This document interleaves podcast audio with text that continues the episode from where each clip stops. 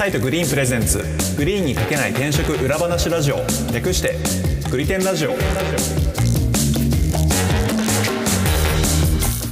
はい。グリテンラジオパーソナリティの株式会社アトラエの伊畑です。よろしくお願いします。同じく株式会社アトライの今夜です。よろしくお願いします。そして、フリーランスのライターとして企業取材を担当しております。武田です。よろしくお願いします。この番組は求人サイトグリーンの運営メンバーである伊畑今夜と7年以上の企業取材経験を持つライターの武田さんとでグリーンに書ききれなかった個人的一押し企業について語ったり現場で感じる転職や中途採用のリアルについて話す番組です。よろしくお願いします。よろしくお願いします前回の回ではい。初めてですね、まあ通常僕らがあの武田さんに企業さんのこといろいろあの聞かせていただくんですけど、前回初めて、あのはい。僕らについてあそうですね。おはい。話をき、聞いていただくっていうことで、あのいつも終わった後僕が編集やってるんですけど、はい。編集の音源聞きながら、いや、武田さんやっぱりインタビューうまいなって思って、ありがとうございますね、感動しました。などこが違うふうに感じました？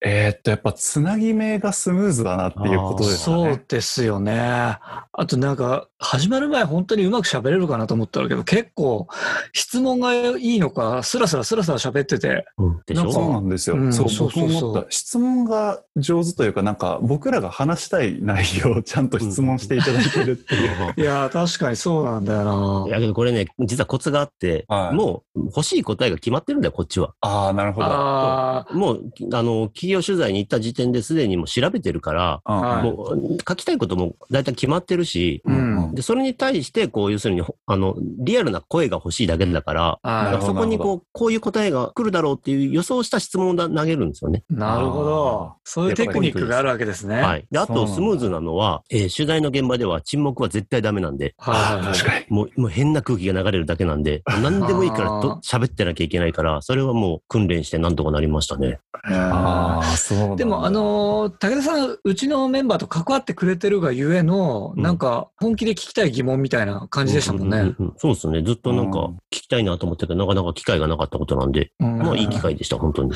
や、実際喋ってリアクションしてくれてる武田さんが気持ちよすぎて、ついつい喋っちゃうっていう。そうなんですよ。でしょ？それでたまにあのー怒られる時あるんで、原稿に書いたら、ちょっと喋りすぎたここはカットしてくださいとかで怒られる時 あそんなことあるんだ。そう、言ったじゃんって喋ったじゃんとか思いながら。へえ、すごい。いや、それだけ引き出してるってことですよね。だと思いますよ。あいや、素晴らしい。素晴らしい。うんありがとうございます。で、今回ですけど、はい、今回はですね、僕の方でちょっと聞いてみたいなって企業さんがあって、はいはい。あの、ベンチャー企業なんですけど、なんかあの、見出しがすごく面白くて。戦略的で現実的な大人のベンチャーっていう、なんかね、そういうふうなタイトルがついてる企業さんはいが、はいはい。あってモブさんですよね。ちょっと MOV って書いてるね。MOV さん、モブさん、はいモブさんにこの会社ついてちょっと、はい、聞いてみたいこのなと思っ会社てます。ね、あの、大人のベンチャーって書いてるじゃないですか。だからそこね、はい僕もどういう意味かなと思ってたんですけど、なんか東京カレンダーみたいですね。大人のベンチャー。で、こう、何をもってして大人のベンチャーっていうのかなと思ったまあ、会社の雰囲気もあるんですけれども、それよりやっぱりその、マーケットインっていうのを徹底した会社なんですよ、ここ。マーケットイン。うんうんま、あの、世の中には大体こう、ビジネスをこう、なんとかな、えっ、と、作っていくときって、マーケットインとプロダクトアウトっていう二つの発、ね、あの、発想があって、それ、あるっていう話あるじゃないですか。うんはいはいはい。で、それで言うと、ここの会社ってもうマーケットインを徹底してる会社で、えーなんかこう、ベンチャーって普通やっぱりなんか社会的課題があって、これ俺たちは解決したいみたいな、こうね、熱い思いみたいなのを持ってると思うんですけど、もうここはもうそれよりももっと現実的に戦略的に何をやれば成功するかっていうことをちゃんとマーケットを見て、マーケットと対話しながらビジネスを組み立てていくっていう会社なんです。へ。ある意味およそベンチャーらしくないというか、そうですよね。なんかうんよくあるベンチャーってやっぱりなんかパッションとプロダクトがもう先にあってっていうイメージの方が強いですよね、多分。でしょ？うん。けどここはね、なかなかそういう会社じゃなくて、本当にこう、本当にこう、なんつうのかな、あの、マーケットをしっかり見て、こう、まあ、言葉悪いけど、まあ、成功するとこ、儲かるところというか、そこをちゃんとしっかり、えっ、と、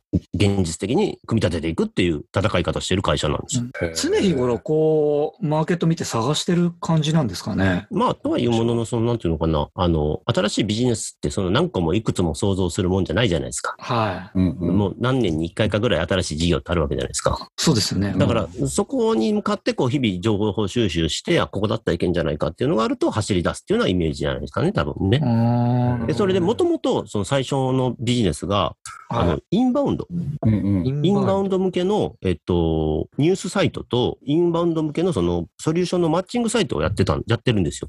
インバウンドってあれですよね訪日外国人そうそうそうそうそう、訪日外外国人の。うんうんあの、訪日ラボっていうね、その国内最大のインバウンドニュースサイトを運営してるんですけど、うん。はい。うんそのインバウンドのビジネスをしたい人、まあ B2B ですよね。の、例えば担当者とかが、要するにインバウンドをどうすればうまくやれるんだろうかっていう、その情報を、えー得るためのメディアをやってる。へーで、そこに来たお客さんに対して、訪日コムっていうものを紹介して、そこで、えっ、と、1400ぐらいって言ったかな？のソリューションを提供しているいろんな企業が載ってて、そこでマッチングができて、じゃあ実際にインバウンドの施策で、じゃあここで SNS の運用を頼みましょうとか、もうそういうことができるような会社。で、実際に、えっ、と、ここの会社も、えっ、と、コンサルティングもやってて、そのインバウンドについて、こう、SNS の運用であったりとか、こう、なんだろう、マーケティングであったりっていうのを、こう、あの、企業のその担当者と一緒になって、こう、進めていくっていうのをメインの事業にしてるんですなかなかニッチですね。そう、だからこのうん。スタートの時も、もともとその代表とかがデジタルマーケティングをずっとやってた方で、うんでその仕事の一環でインバウンドのその調査をしてくれみたいなことを言われたんですって。はあ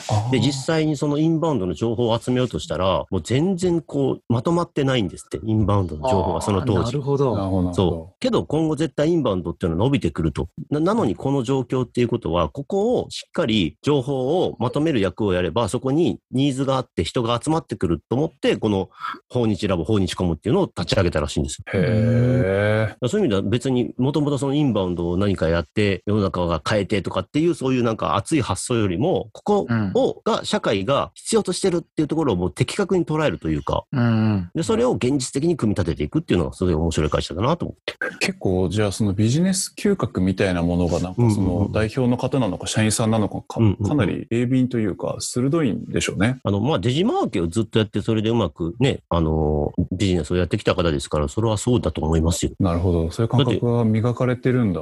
うん。僕あの、この企業さんの記事読んですごく面白いなと思ったのが、僕、まあ、マーケティング関連の仕事をしてるからっていうのもあるんですけど、なんか自社メディアを作って、そこを起点にして、まあ、コンサルティングの事業だったり、いくつかの事業を展開してらっしゃるっていうのをうんうん。見たんですよ。で、うんあの、自社メディア作るってすごい大変なんですよ。うん、まあ、そうでしょうね。なんでなんか、ど、どういう意図で、なんか、そう、そういうふうな方向でやってらっしゃるのかなっていうのが気になりました。あのね、それはその、訪日ラボを作った時の話で言ってたんですけどね、やっぱりその、なんだろうな、こう、意味のある情報を社会に届けるっていうところにこそ、やっぱりその自分たちが情報を持ってる人間としての、その、なんだ、使命じゃないですけど、うんそこがあるっていうのは言ってました。うん。そのうん。何かビジネスをやるっていう以上に、そのインバウンドについては自分たちはもう第一人者だっていう、そのなんていうのかな、自負がありますから、うんうん。それを要するに情報として届けていくっていうことに、まずそこに一つ価値は置いてあると。で、うんそうすることによって自然と集まってきますから、第一人者のところには、うん人が。で、そこにビジネスが発生するっていうふうに考えてるみたいですね。で、それで言うとなんか、なんていうのかな、取締役の方とお話しさせていただいていただいたんですけど、まずそのうん尖った会社であり、存在でありたいというか、いうのがやっぱ会社のポイントとしてあるみたいで、うんうん。まあそういう意味ではなんか、普通はやらないであろうっていうことは、こう、あそれが、こう、なんだろうな、論理的に、戦略的にしっかり、なんだろうな、構築されてるんだったら、そこはやっていくっていうような形を取るとは言ってましたね。いや、面白いっすよね。いや、なんか、やっぱあの、自社メディア、よくオウンドメディアとか言われますけど、うんうんうんあれやるって、あれができた後の像はみんなすごい、はい、はい。きらびやかな華やかなイメージをするんですけど、あの実態ってめっちゃ時間かかるし、うん。あと成果出るまで時間かかるからすごい忍耐力も必要だし、うんうんうんで、価値が出るまではなんか自信がないくて始めちゃったりすると折れちゃったりするんですよ。はい、はい、はい、はい、はい。っていう中でも、そのなんか戦術を選ぶってのがすごいなっていう。あの、一つにはそのさっき言ったそのインバウンドの情報が全然まだなかったところに入っていったから、うんうんうん。まあ、そのメディアを組み立てやすかったのはあるんだと思う。なるほど。うんその領域選びの妙というか、そうそれが上手だったんだ。だからさっき言った、一番最初に言ったそのマーケットインを徹底するっていうところが、そういうところにうまく生きてるんだろうなって気がするんですよね。なるほどね。なるほどな。ここ多分敵がうん。気がいないと自信持ってね、進められそうであ、すもね。そうんそうそうそうそう。ううんん。だからこれがプロダクトアウトで、やっぱりこれからインバウンドだから、インバウンドが成功するようにやろうって、もし思ってたんだとしたら、はうまくいってなかったのかもしれない。い。うんうんうんうん。ああ、なるほどなるほどね。ね。もうなんていうのかな。要するにブルーオーシャンを見つけて、そこにいち早くドーンって突っ込んでいったからこそ、そのメディア展開がうまくいったから成功したんだと思うんですよね。うん。なるほど。で、この今、新しいその口コミでも同じようなことをやろうとしてるんですけど、けど今度はそこではもう一回成功したノウハウがありますから、そこもやっぱり他社が、その、なんつうのかな、メディア展開するよりは全然有利じゃないですか。うんうんうんだそこのなんか大きさが、なんていうのかな、うん、ポイントが大きいのかなって気がしますよね。うん。なるほどな戦略的だなそうだから、その、まあね、この求職者向けの話で言うならばですよ。うんうん。そのベンチャー企業っていうと、そのなんかこうね、あの、やりがいとか思いとかだけで、こう、はいなんか突っ走ってるようなイメージがありますけど、そうですね。こここの会社みたいにすんごいこう地に足をつけてやってる会社もあるっていうのがね、うん知ってほしいなと思って、ベンチャー企業ね、あの、なんだ、あの、設立年数がね、あの、まだ若いからベンチャーだからみんななんかイケイケなのかなっていうんではなくね、こうちゃんとこう、まあ別にね、イケイケベンチャーが考えてないとは言わないですけど、うんうん。こうなんか、うんベンチャーき、ベンチャー企業イコールきらびやかな、こう華やかなイメージってあるじゃないですか。うんううんん。そういうんではなく、こう、ちゃんとしっかり、こう、結果を、結果をこう、かさ積み重ねていく。で、それで言うと、なんかし、あの、あれですもん。あの、他のベンチャー企業みたいに、その資金調達のために自分たちを大きく見せたりとか、うんいうことも基本的にやりたくないっつってて、うん。はいはいはい。こう、なるべくこう、目立たないように、目立たないように、目立たないように、こう、なんか水面下でこう、ビジネスを成功させていって、ある時、ポッと出て、こう、IP をするっつってましたから。なんかそこ逆になんかすごい強い意志を感じました。そうなんですよ僕ねは。やっぱベンチャーって目立って、あ、なんかすごいことやりそうって思って資金調達するわけじゃないですか。はいそうですよ。ね。で、それをしないで、むしろ目立ったら、なんか敵が要するに、敵というか、まあ、ライバルが多分似たようなことやってくるじゃないですか。はだったら、もうそういう人たちに分からないように、こう、水面下でこう、どんどんどんどん、こう、広めていって、気がついたら、もうまた、口コミでもトップ取ってるっていう状態にしたいって言ってましたね。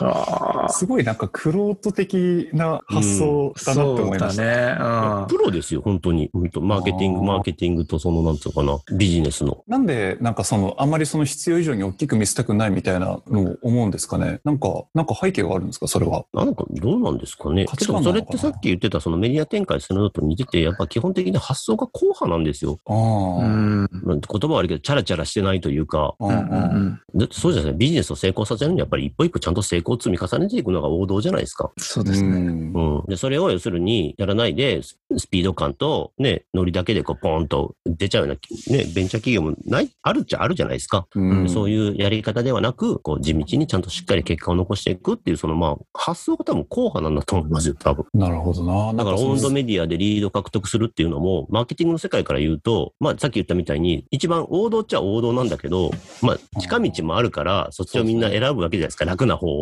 そうですね。そこを楽な道を選ぶんじゃなくて、いや、こっちが王道でしょうっていうところを、しっかり一歩一歩、一歩一歩進んでいる会社なんだなっていうのをすごく感じたんですよ、取材して。へえ。いや、なんか単なる方法論の話じゃなくて、そこまでいくとなんか、なんだろう、哲学というか、美意識といういや多か、なんかそ、そういうものとして持ってらっしゃるんだろうなって。理念だと思いますよ、会社の。うんももはやこれは。うんうんなんかその、外からの印象と、自分たちとその実態にできるだけその差を作らないようにしたあ、いというか。そうそうそうそうそうそう。そんな感じだと思います。へえ、なんか武士みたいですね。あ、そうそうそう。そうそうそう。そうだね。俺、にに忍者みたいだなと思った。そう、なんか本当なんか、武士の集団みたいな会社でしたね。面白いななるほあの、まあ、個人的なね、その、あの、なんつうのか、好みってあるじゃないですか。その会社でも何でど。もかんでも。ううんはい僕はこういう。やっぱ後半な会社って好きなんで、やっぱここの話聞いてたら、うわ、この会社いいなってすごい思いましたけどね。なるほうんど。これ、記事で表現するのめっちゃむずいですそね。うなんですよ。だから記事でなかなか書ききれないから逆にこういうところだとありがたいんですよね。ああ。